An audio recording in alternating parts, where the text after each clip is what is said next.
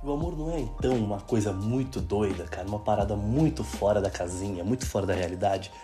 Porque o amor, por mais racional que você seja, ele vai ser totalmente controlado por suas emoções. Ele vai guiar o seu instinto, o seu impulso, o seu desejo, a sua vontade. Ele vai te levar para um outro mundo, para um outro lugar, o lado de lá, o mundo de lá, aonde você se torna uma outra pessoa através da pessoa que você ama, através da pessoa com quem você convive.